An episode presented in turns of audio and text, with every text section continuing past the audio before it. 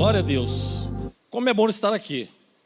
E primeiramente eu quero agradecer ao Senhor, porque o Senhor, ele me fez um vaso de honra nas mãos dele. Para quem vivia no reino das trevas, o Senhor me transportou para o reino da luz. Para quem não largava um copo de cerveja, hoje eu não largo a Bíblia. Deus me deu uma família linda, abençoada. E para quem não saía dos bares, das boates, das orgias do mundo, hoje eu não saio da casa do Senhor. Amém? Glória a Deus. Que bom falar com vocês, que bom trazer essa mensagem aqui. Quero também agradecer a pastora Dani também, que me convidou, fez o convite para pregar aqui esta noite. Quero também agradecer o pastor Jorge Linhares, pastor Daniel Fialho, que nos confiaram a assumir o ministério da melhor idade. É todo primeiro sábado do mês. Você, você é o nosso convidado. Às 16h30 no Salão Pérola. Convide o vovô, a vovó, convide o papai a mamãe. Você também que é jovem, também pode ir lá. Né? A palavra é uma bênção, nós temos louvor, nós temos sorteios de brindes. Sempre tem um profissional na área da saúde dando uma palestra para gente. E eu conto com vocês. Né? Vocês são muito bem-vindos. Glória a Deus. É... eu sei que muitos aqui têm um bom entendimento acerca de Jesus, principalmente quem domina a parte teológica. Mas tem muita gente que ainda não tem a ideia da magnitude de Cristo. Tem gente ainda que coloca Jesus dentro de uma caixinha de sapatos, dentro de uma caixinha pequenininha, enxerga o Senhor, o nosso Salvador, como um bom homem, um pobre homem que foi humilhado, que foi rejeitado, que morreu naquela cruz e que tem mais de dois mil anos que está por vir. Não veio buscar sua noiva ainda. Mas esta noite, nós vamos entender um pouco sobre essa magnitude do Senhor, quem é o Cristo, quem é o nosso Senhor. Amém? E aí eu quero convidar vocês a abrir a Bíblia. Em Hebreus, capítulo 1. Nós vamos ler do 1 ao 4. Glória a Deus. Nós vamos dar uma destrinchada nesse texto aqui. E o nosso entendimento, eu creio, pelo poder do Espírito Santo, ele vai abrir esta noite. Amém? Glória a Deus. Quem achou, diz amém. E quem não achou, fala assim: Senhor, em nome de Jesus, que eu consiga, Pai, sair da minha casa mais cedo, frequentar a escola bíblica com o pastor Rogério todo domingo, amém? Te indico também a fazer um seminário teológico Coinonia, é a escola de profetas. Você vai aumentar a sua instrumentalidade ali, e eu tenho certeza, eu falo com toda a convicção, foram os anos que eu passei ali, dentro do seminário, foi o melhor investimento da minha vida, amém? Glória a Deus. Vamos para a palavra então? Há muito tempo Deus falou, muitas vezes e de várias maneiras, aos nossos antepassados, por meio dos profetas, mas nesses últimos dias falou-nos por meio do Filho, a quem constituiu herdeiro de todas as coisas e por meio de quem fez o universo. O Filho é o resplendor da glória de Deus e a expressão exata do seu ser sustentando todas as coisas por Sua palavra poderosa. Depois de ter realizado e purificado a purificação dos pecados, ele se assentou à direita da majestade nas alturas, tornando-se tão superior aos anjos quanto o nome que herdou é superior ao deles. Pai, obrigado por esta noite, por este culto. Obrigado pela tua palavra. Senhor, abra o nosso entendimento aqui esta noite porque quando eu abrir a boca, Senhor, não sou eu que estou falando, e sim o Senhor. Toma teu lugar de honra aqui. E assim, Pai, nós agradecemos ao Senhor, porque esse culto é para a honra e glória do teu nome. Amém. Glória a Deus. Jesus, ele é o grande presente de amor. Ele é a dádiva suprema de Deus Pai à sua igreja. E o livro de Hebreus, ele vai nos lembrar algumas verdades preciosas a, a respeito de Jesus. Porque se os quatro evangelhos eles mostram a vida de Jesus aqui na terra, Hebreus também, ele retrata a vida de Jesus aqui na terra e a sua continuidade no céu. Se o livro de Mateus enfatiza Jesus como rei, O livro de Marcos enfatiza Jesus como servo. O livro de Marcos, de Lucas, enfatiza Jesus como homem perfeito. E o livro de João enfatiza Jesus como próprio Deus. Hebreus, à luz do verso 2, ele diz que ele é o profeta. À luz do verso 3, que ele é o sumo sacerdote e o rei dos reis. E à luz do verso 4, que ele é superior aos anjos. E se ele é superior aos anjos, não tem anjo caído, principado, potestade ou dominador que, que pode tocar no ungido do Senhor. Amém, igreja? Quem crê nessa palavra? Só você também não dá brecha, amém? Glória a Deus. E nesse mesmo contexto aqui, Hebreus é, nos mostra que Jesus, além de ser superior aos anjos, ele é superior aos profetas, ele é superior a Moisés, ele é super, superior a, a Arão, a Josué, e que o sacrifício de Jesus, ele é maior do que os sacrifícios judaicos. Que a nova aliança inaugurada no seu sangue é maior do que a velha aliança. E que a ordem pela qual ele veio ao mundo, a ordem Melquisedeque, é maior do que a ordem levítica. Então, aqui nesse texto mostra a autossuficiência de Jesus Cristo, porque ele tem a essência do Pai. Deus é maravilhoso. E é este Deus que está aqui esta noite. Porque o título da minha mensagem é: Quem é esse? Quem é esse que criou o universo? Quem é esse que criou o céu, a terra, o mar? Quem é que fez o cego enxergar, o mudo falar? Quem é que fez o paralítico andar? Quem é esse que, pelo poder do seu nome, expulsa demônios? Quem é esse que tem poder sobre a morte? Ele tira o morto da sepultura. Quem é que tem esse poder? Quem é que tem esse poder? E é esse mesmo Deus que está aqui esta noite. E é esse mesmo Deus que está aqui esta noite que vai ressuscitar sonhos, projetos, vai restaurar casamentos, vai trazer cura, libertação, reconciliação, salvação, renovo espiritual para a igreja e avivamento. Nós precisamos crer nessa palavra, porque Ele é poderoso, Ele é superior a todas as coisas. E é interessante que ele fala conosco de uma forma progressiva. Olha o capítulo 1. Há muito tempo Deus falou de muitas vezes e de várias maneiras aos nossos antepassados, por meio dos profetas. Mas nesses últimos dias falou-nos por meio do Filho, a quem constituiu herdeiro de todas as coisas e por meio de quem fez o universo. Vocês têm ideia do que, que é isso? Por meio dele foi feito o universo. Eu vou refrescar a mente de vocês. É tão interessante isso aqui, igreja. É tão interessante que, para vocês terem uma ideia, é, quando a gente faz uma viagem daqui para o Rio, dá o quê? Dá uns 440 quilômetros mais ou menos. Eles deduzem isso contando da Praça 7 até o centro de uma grande cidade. E quando a gente viaja para o Rio ou para São Paulo, geralmente a gente para duas, três vezes. Eu gosto de parar uma vez aqui para o Rio, para ir ao banheiro, para comer alguma coisa, beber uma aguinha. E não dói as costas, quem está dirigindo quer esticar as pernas, não é assim? Né? A viagem fica cansativa. Agora imagine uma viagem para o Nordeste. Né? Eu já viajei para Recife uma vez, eu fiz escala em Salvador, fiquei três horas no avião, eu estava doido para sair. Então, a distância é muito longa. E aí, quem já foi para Israel que sabe a distância que é você atravessar o Atlântico, parar na Europa, fazer escala na Europa, depois ir para Israel, é muito chão, não é? Agora eu quero que vocês entendam uma coisa.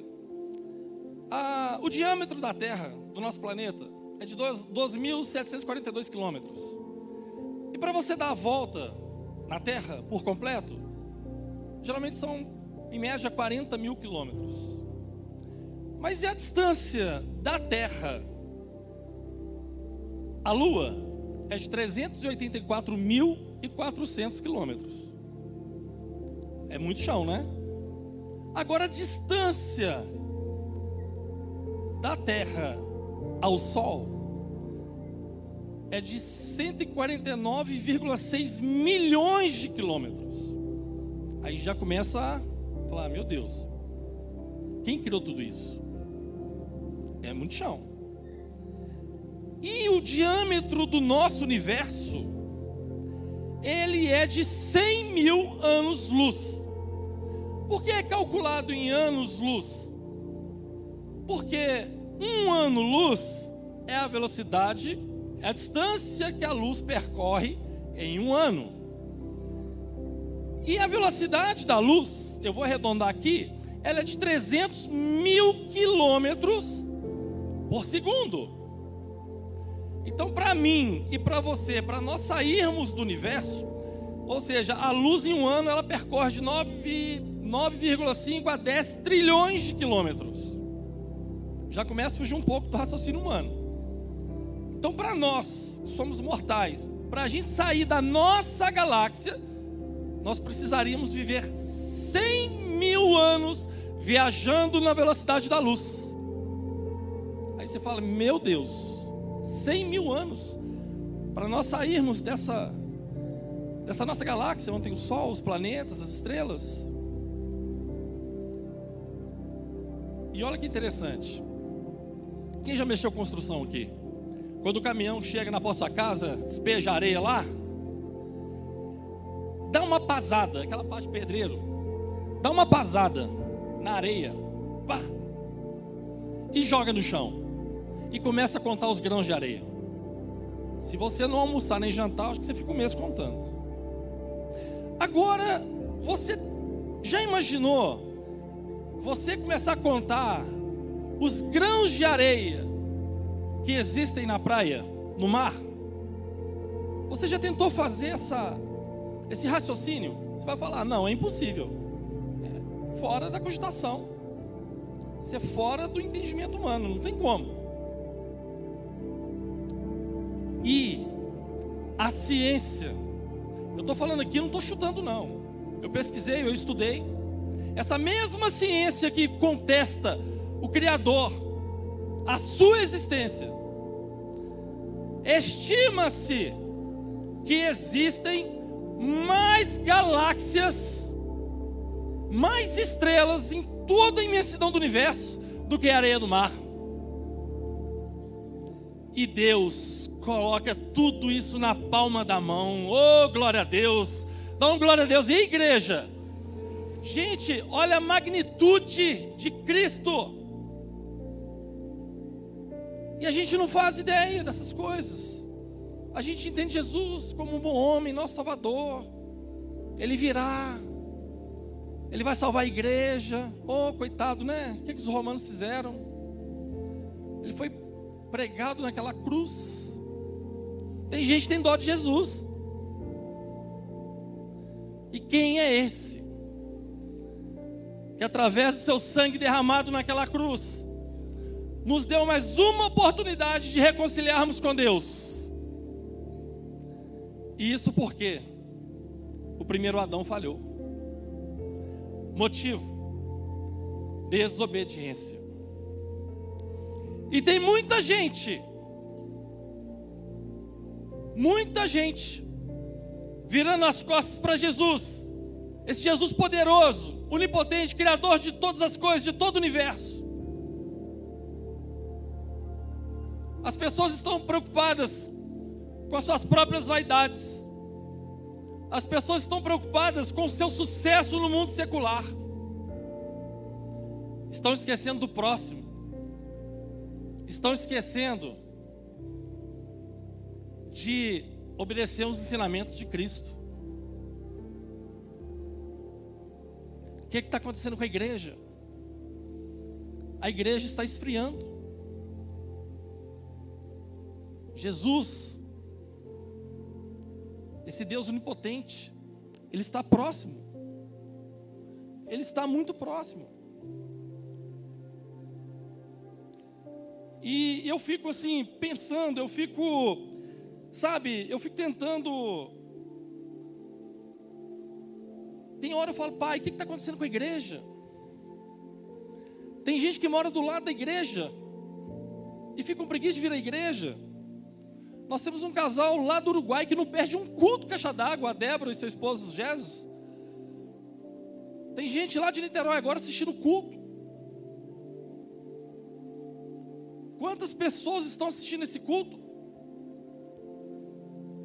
Tem gente que não honra pai e mãe, como é que vai honrar Jesus? Êxodo, Êxodo 20, 12 diz: Honrai pai e mãe para que tenha vida longa nessa terra, a terra que o Senhor teu Deus te dá.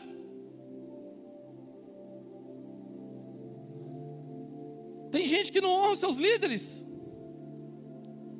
Hebreus 13, 17. Obedeçam os seus líderes e se submetam a eles. Tem muita gente ingrata dentro da igreja. Muita gente que murmura, reclama. Comece a honrar o pastor Jorge. Comecem a honrar a pastora Daniela Linhares. Comecem a honrar os pastores desse ministério do Caixa.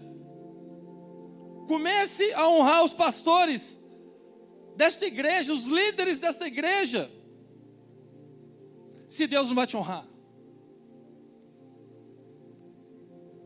Ser humano trabalha muito na linha da ingratidão.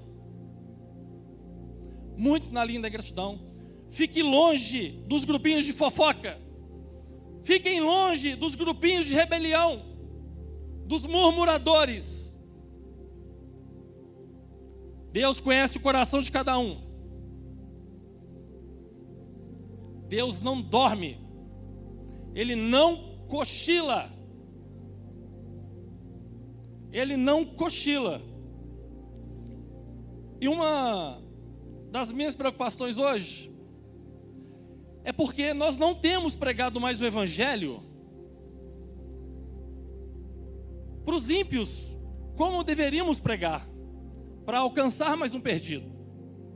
O nosso esforço hoje, igreja, é de pregar para o salvo, para que ele se mantenha salvo. A gente tem que falar com cuidadinho. Tem que falar com calma. Senão a gente corre o risco de perder mais um. Se você não sabe quanto custou o sangue de Jesus, não sou eu que vou te convencer. Está faltando humildade dentro das igrejas. Isso aqui não é palco. Isso aqui é altar. Aqui é lugar santo. E quem vem, não vem para ver espetáculo nenhum. Vem para adorar. Deus é maravilhoso. Deus é tremendo. Gente, servir Deus é bom demais. Servir o Senhor é bom demais. Tem gente que fica aqui, fica assim: eis-me aqui, Senhor. Me usa, Pai. Pai, me faz um vaso novo. Senhor, eu quero trabalhar para Ti. Eu quero entrar para o ministério. Eu quero fazer a Tua vontade, Senhor. Aí Deus dá serviço. E quando Deus dá serviço, a pessoa começa a reclamar. Ah, eu não estou aguentando aquela irmã mais não. Já aconselhei ela três vezes. Nossa, meu Deus, aquele irmão está no pecado até hoje, vou largar para lá. Cadê o amor, o carinho? Cadê a paciência? Tem gente que acha que só pode cuidar de ovelha quem é pastor. Eu estou aqui há 10 anos. Tem 10 anos que eu cuido das ovelhas de Cristo. E tudo por amor. Tudo por amor. Está faltando amor no nosso coração. Está faltando. Deus, Ele gosta de usar os que não são. Mas o problema é que quando Deus dá um pouquinho, a gente quer ser. Esse é o problema do ser humano. E você não veio aqui esta noite à toa. Você largou o conforto da sua casa para escutar o recado de Deus. Deus é lindo. Deus é misericordioso. Se tem algo que tem afastado as pessoas de Cristo, esse Criador maravilhoso, se tem algo que tem afetado as pessoas, tirando a paz de muita gente e afastado as pessoas de Jesus, é a política. Tem irmão brigando contra irmão, crente contra crente, tem gente brigando na família, tem gente brigando no seu local de trabalho, tem gente que não está dormindo, não está comendo. Tem gente perdendo emprego. Nós, como cidadãos de bens, nós não negociamos os nossos princípios. Nós não negociamos. E nós fizemos o nosso papel lá nas urnas. Ah, pastor, mas foi roubado. Vamos para a rua, de forma pacífica. Vamos para a rua. Ok? Não, pastor, mas não está resolvendo. O exército não faz nada. É o general de guerra que sabe de todas as coisas. É ele que não perdeu o controle das coisas. Jesus não perdeu o controle de nada. Então eu vou te dar um conselho. Pare de brigar com seu irmão. se preocupe com a volta de Jesus, porque Ele está à porta. Limpe as suas vestes. Pare de morrer por causa de política. Se Ele está lá, é porque Deus levantou. Romanos capítulo 3, versículo 1. Que não tem autoridade governamental que não seja levantada por Deus se ela está lá, se ele está lá, é porque o Senhor instituiu. Ah, mas o Brasil vai virar uma Venezuela. Ó oh, Deus levanta um governador, um presidente, para fazer o país prosperar ou para trazer juízo para a nação. Você tem orado? Você tem jejuado? O meu irmão esses dias está conversando comigo e está lá preocupado. Nossa, mas Deus tem que fazer alguma coisa. Cadê Deus? Ele não fez nada até agora e, e o Brasil não demora, vai virar uma Argentina, uma Venezuela. Eu falei, calma. Não, mas calma não, eu sou empreendedor. Eu falei, eu também sou. Mas e se a gente se virar uma Venezuela? E os cristãos? Como ficam? Eu falei: Que cristãos? Cristãos como você, que bebem cerveja? Que não oram? Falei na lata. Cristãos que estão em pecado? Que fazem vista grossa? Ser crente dentro da igreja é muito fácil. Eu quero ver ser crente lá fora. E eu falei com o Senhor essa noite: Senhor, não me deixe pregar pela carne, que eu fale pelo Espírito. E Deus ardeu meu coração para falar isso com a igreja. E o meu irmão, meu irmão ficou calado. Eu falei: você vai na igreja a hora que você quer. Você dá preferência para churrasco, se tiver algum, seus amigos, a turminha do futebol que vem beber aqui. Primeiro é o futebol, é o churrasco, é a cervejinha.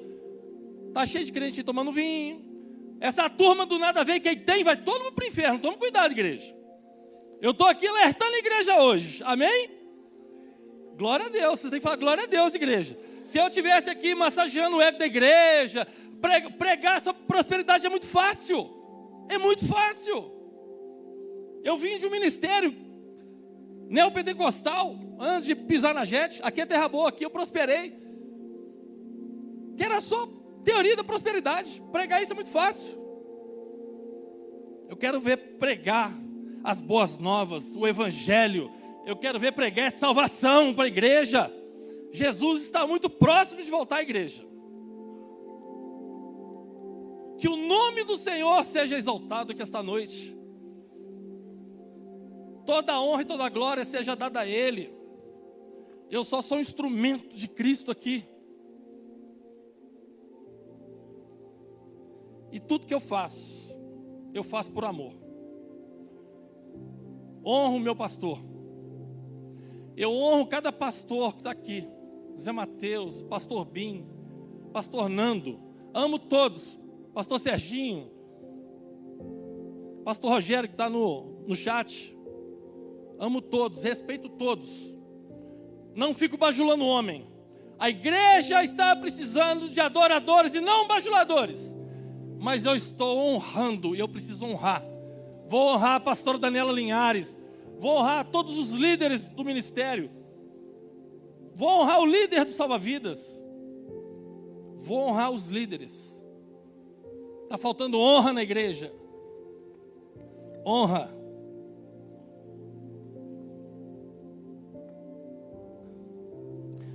Glória a Deus. Eu quero só deixar mais um recado. Faça a obra com zelo. Faça a obra de Deus com gratidão. Faça a obra de Deus. Dê o seu melhor. Tem gente que quer prosperar, mas não é fiel aos dízimos e ofertas. Tem gente que primeiro paga as contas, se sobrar, leva para a igreja. Eu dou, Senhor, tem aqui pelo menos aqui uma ofertinha aqui. O Senhor vai me abençoar assim mesmo.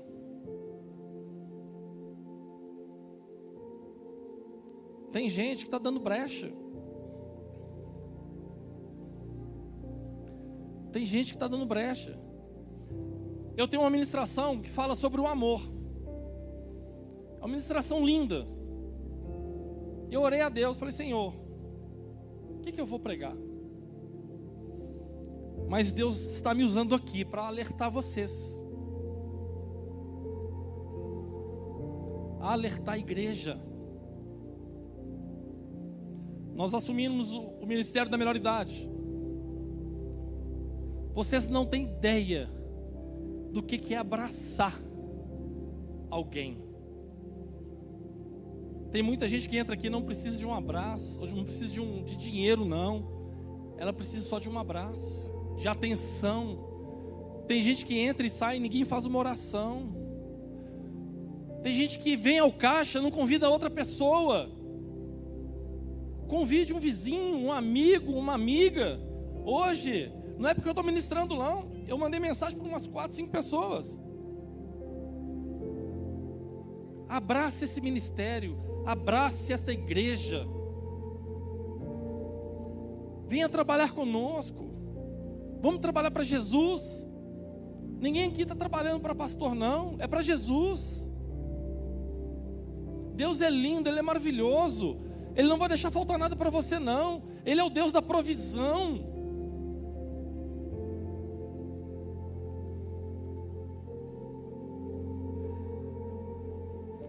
E eu sei que o Senhor conhece o coração de cada um.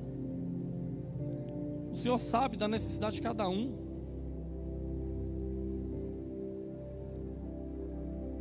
E esta noite, eu creio, é noite de avivamento. Hoje é noite de cura. Hoje é noite de transformação, de reconciliação.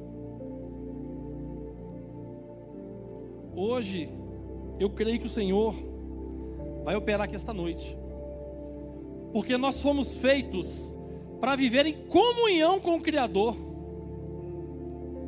Nós não fomos criados para viver distante de Deus.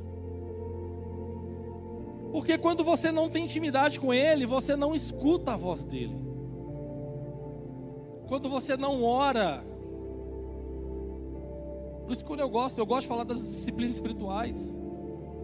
Tem gente que não jejua mais. Não, mas eu vou ficar com fome na hora do meu trabalho. Não, não posso. Tem gente que não quer estudar, não quer ler a palavra. Tem gente que pega a Bíblia uma vez por semana. Como é que você quer que Deus opere na sua vida? Tem gente que quer casar, quer construir família, mas como? Se você não é fiel a Deus, você vai ser fiel ao seu marido, à sua esposa? Deus só me deu uma família. Eu não, eu não vivo de aparência. Sou casado com uma linda mulher chamada Carla, ela está ali. Deus me deu três filhos abençoados.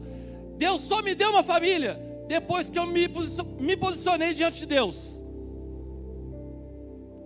Aí sim, comecei a andar em obediência, comecei a trabalhar para Jesus, fazer a obra dele com excelência.